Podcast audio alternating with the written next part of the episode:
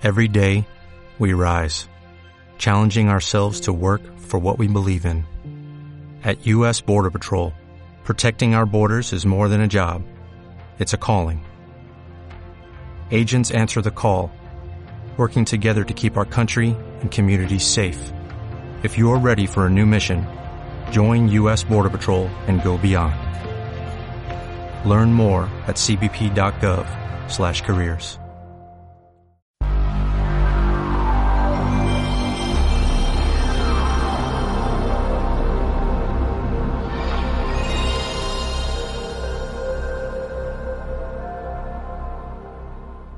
Hola, soy Ciberio y esto es el último especial de los 25 años, 25 juegos de PlayStation. Hoy vamos a uno de esos clásicos, quizá no tanto de la consola, pero sí de esta época. En todo caso, ya que salió en PlayStation y pude probar tres de las cuatro versiones del juego, incluida la de la gris, os quiero hablar de Command and Conquer.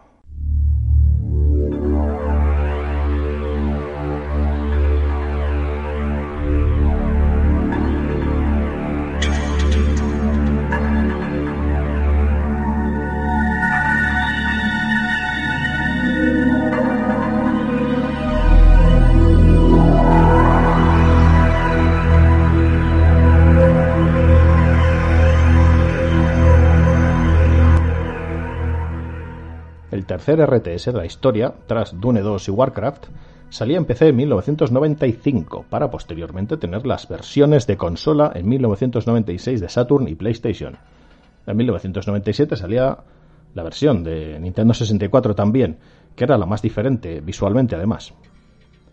Yo conocí en su día la versión de Saturn y posteriormente la de PC, hasta que en 2006, mucho después, me hice con la versión de PlayStation, que además incluye extras que no tenía la versión de la consola de Sega. Son un puñado de misiones con ciertos objetivos concretos y podían llegar a ser bastante difíciles. Creado por Westwood Studios, Command Conquer nos sitúa en un mundo en el que una nueva sustancia extraterrestre llega a la Tierra. Esta sustancia es el tiberio, y es capaz de extraer los, recursos del planeta para posteriormente concentrarse en cristales fáciles de recolectar. Al ser, una fuente de materia prima, se puede usar como recurso, el problema es que puede llegar a ser letal para el ser humano.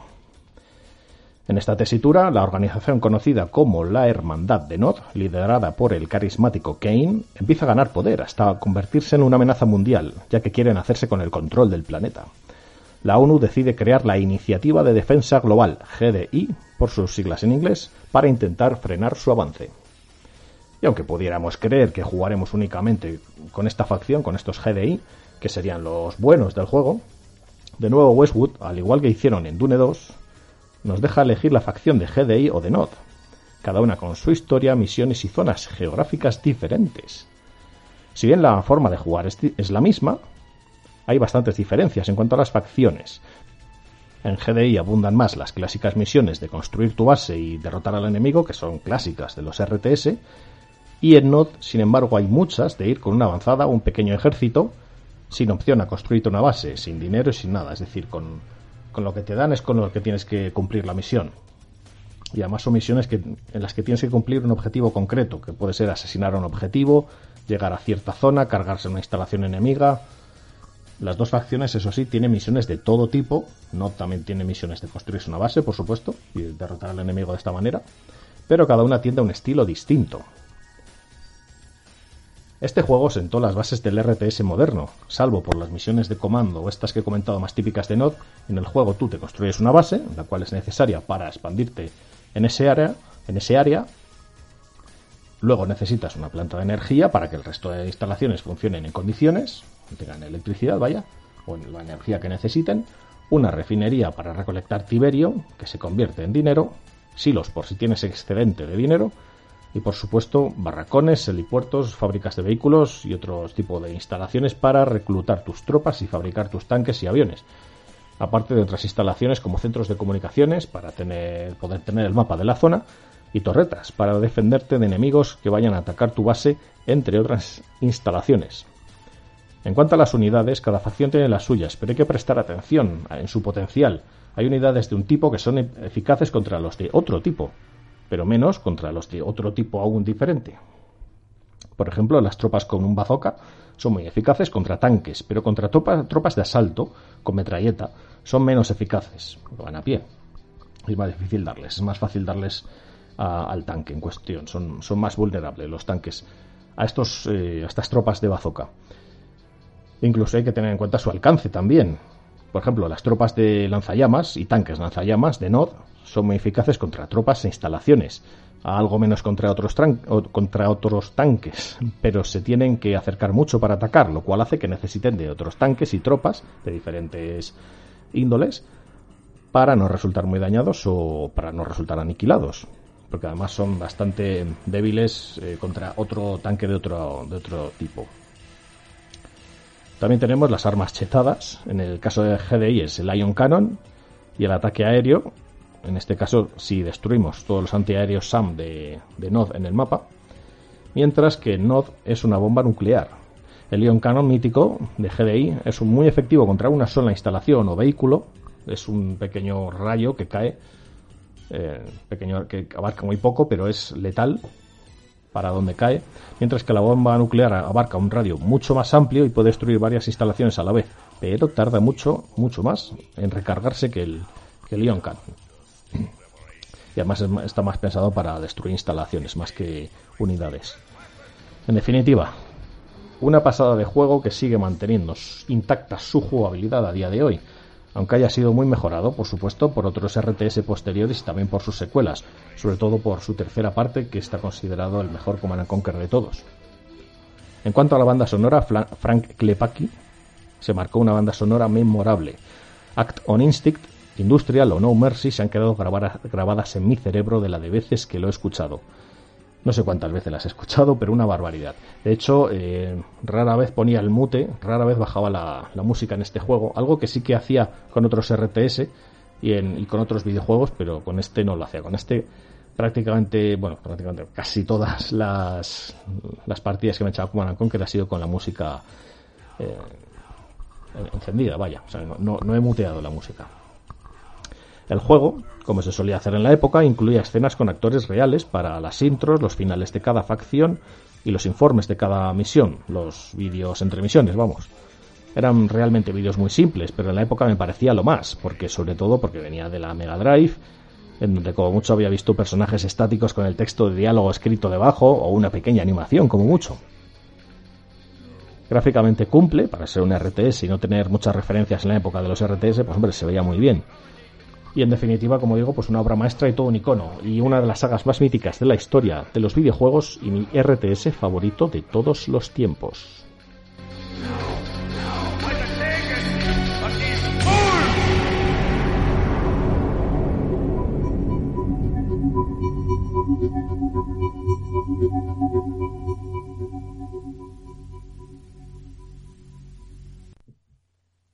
Hola chicos, ¿qué tal estáis? Soy Oriol Valluvera y aquí estoy con vosotros. Nada, simplemente eh, para concluir estos audios en este, yo creo, magnífico especial que al final nos hemos marcado entre todo el equipo de Memoria Cósmica, porque había que hacer un poco de balance, ¿no? En primer lugar, dándos las gracias a vosotros, a los oyentes, por haber sido tan extremadamente fieles, por haber llegado hasta aquí, independientemente de si habéis jugado la consola o si de de si conocéis los juegos de los que hemos eh, ido hablando. También porque creo que, bueno, hemos hecho un trabajo diferente a lo habitual y, nos ha encantado que, que, hayáis respondido también. Y a partir de ahí, evidentemente, también hay que felicitar a la propia Sony, porque por algo esta cuenta atrás ha terminado en 29 de septiembre de 2020, que es cuando se cumplen 25 años, no solo del, del aniversario de la propia consola, de la primera, de la gris de Sony, sino también de la propia marca PlayStation. Porque esto es muy importante. Yo, por ejemplo, he tenido todas, absolutamente todas las consolas de Sony, incluyendo las dos portátiles, PSP y la, en muchas ocasiones yo creo maltratada PS Vita, sino también porque no las habría tenido a lo mejor si no hubiera sido por todo lo que me transmitió la primera. A veces y esto lo hemos visto con otras muchas marcas que han intentado entrar también en la industria de los videojuegos, si no empiezas con buen pie, lo vas a tener muy difícil, sobre todo cuando compites, o por lo menos en aquel momento PlayStation, contra gigantes como eran Sega y Nintendo. Nintendo lo sigue siendo en, términos de hardware, Sega eh, en términos de software también está últimamente para quitarse el sombrero, ¿no? Pero, pero evidentemente tienes que hacer las cosas muy bien para que consigas que una marca, que un nombre, la gente lo asocie a algo de calidad y a algo que quiere tener en su vida. Y yo, gracias a la primera PlayStation, acabé teniendo esta relación tan buena con, con la marca. Porque si no hubiera sido por ella, en un momento en el que además no había dinero para elegir, para tener varias consolas de una misma generación, y acabé decantándome por esta, ¿no? Si no hubiera sido por ella, probablemente no habría podido jugar a, algunos de los que considero los mejores juegos de la historia, de los que pondría sin dudar probablemente cada vez en mi top 5. Podrían ser perfectamente Final Fantasy VII, Resident Evil 2, Metal Gear Solid, o incluso Alundra en mi caso. Por decir simplemente 4 en este caso, ¿no? Pero podría ampliar la lista incluso hasta más de 5. Y evidentemente porque la marca PlayStation al final esa primera consola nos regalaron momentos maravillosos en una época en la que todos habremos coincidido también, nos marcó por, por la edad que teníamos, porque nos hizo crecer el interés en videojuegos, también en cosas más adultas, también en las 3D, también en juegos 2D que seguían siendo maravillosos. Es una consola que lo tiene absolutamente todo. Un gran catálogo, es bonita y nos lleva grandes recuerdos.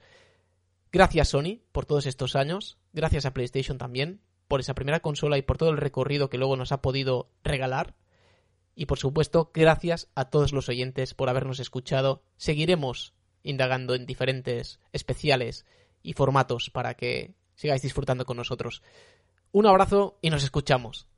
Bueno, inicialmente yo creo que lo primero que habría que hacer es eh, dar la enhorabuena tanto a Sony como a su PlayStation por estos 25 añazos que, se dicen pronto pero llevamos ya pues, toda esta temporada eh, recordando esta gran consola.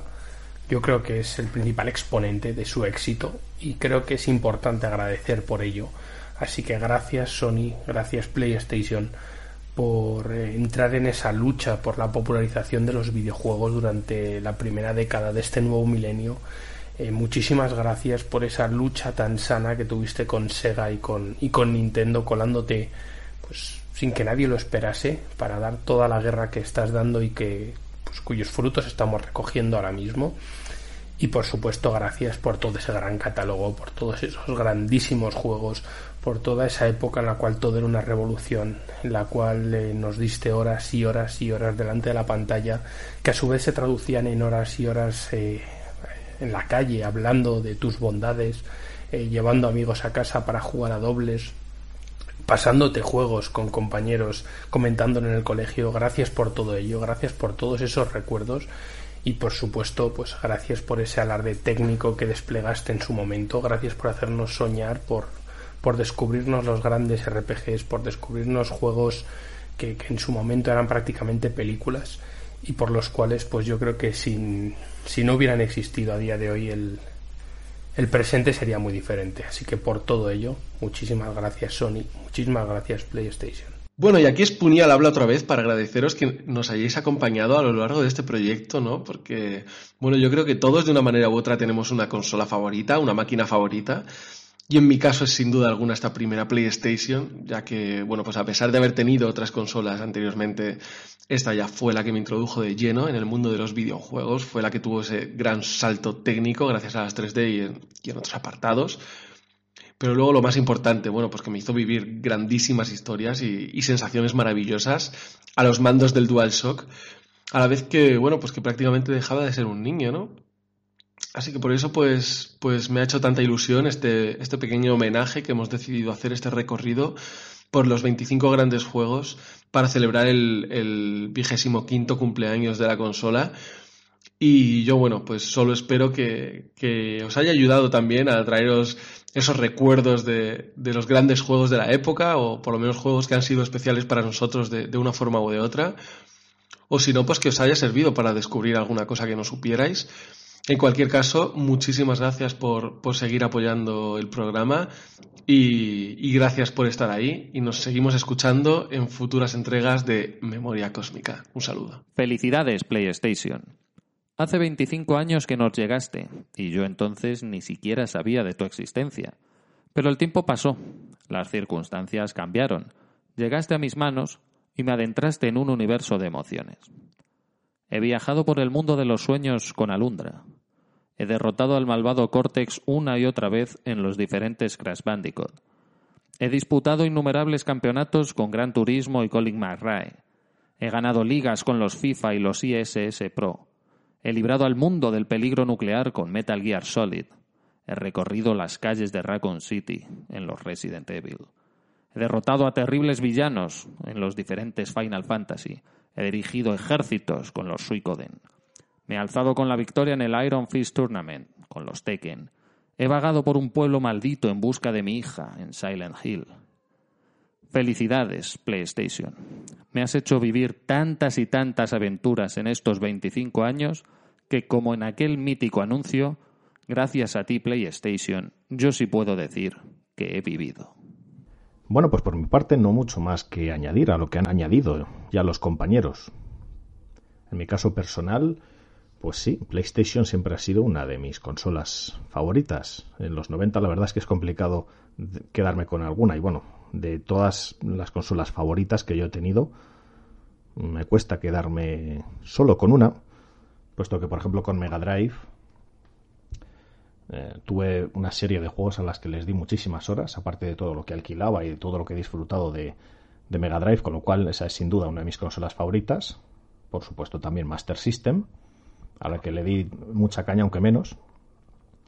Saturn conociendo todos esos multiplataformas y esos exclusivos y esos juegos que me marcaron una barbaridad, ya digo, Tomb Raider, Command Conquer, entre otros, también por supuesto los exclusivos de Sega, Daytona USA, Sega Rally. Lo que pasa es que, claro, en el caso de PlayStation, mis dos juegos favoritos de todos los tiempos, que son el Final Fantasy VIII y el Metal Gear Solid, están en exclusiva en esta consola, o por lo menos no están en, en Saturn. Así que podríamos considerar que PlayStation es, si no, si no es mi favorita, es casi mi favorita. Ya que al fin y al cabo, bueno, pues eh, dentro de lo que sería un top 10 de mis juegos favoritos, habría un montón de juegos de la generación 32 bits, tanto de Saturn como de PlayStation, que están ahí dentro. Entonces, como los puedo jugar en PlayStation, sí que es verdad que desde luego es una consola muy a tener en cuenta. En mi caso, personalmente, ya que conocí en Saturn muchos de estos títulos. Es verdad que Saturn es también otra consola que, claro, ya digo, no sé si es mi favorita, pero casi. Pero diría que PlayStation puede que esté un peldaño por encima por ciertos juegos, ya digo, que, que también me marcaron muchísimo.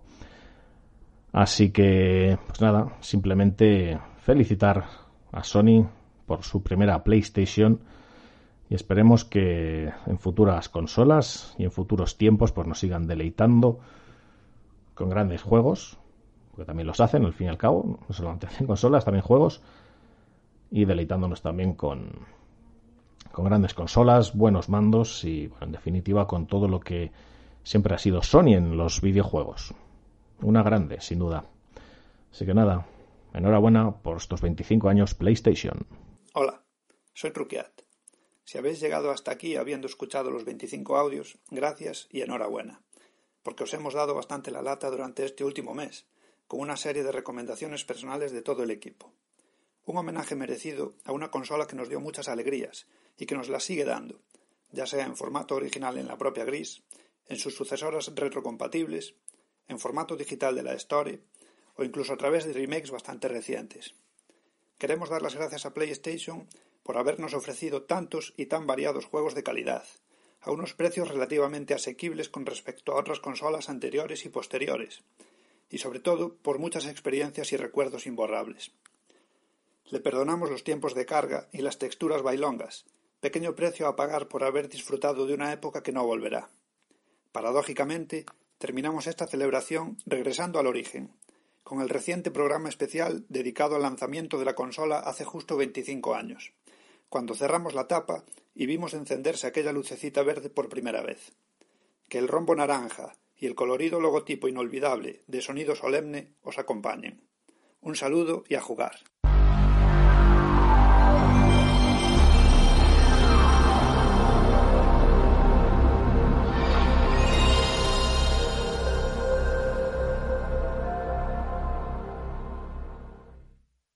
Dale más potencia a tu primavera con The Home Depot. Obtén una potencia similar a la de la gasolina para podar, recortar y soplar con el sistema OnePlus de 18 voltios de Ryobi desde solo 89 dólares. Potencia para podar un tercio de un acre con una carga. Potencia para recortar el césped que dura hasta dos horas.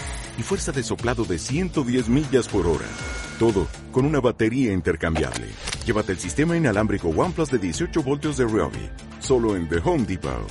Haces más. Logras más.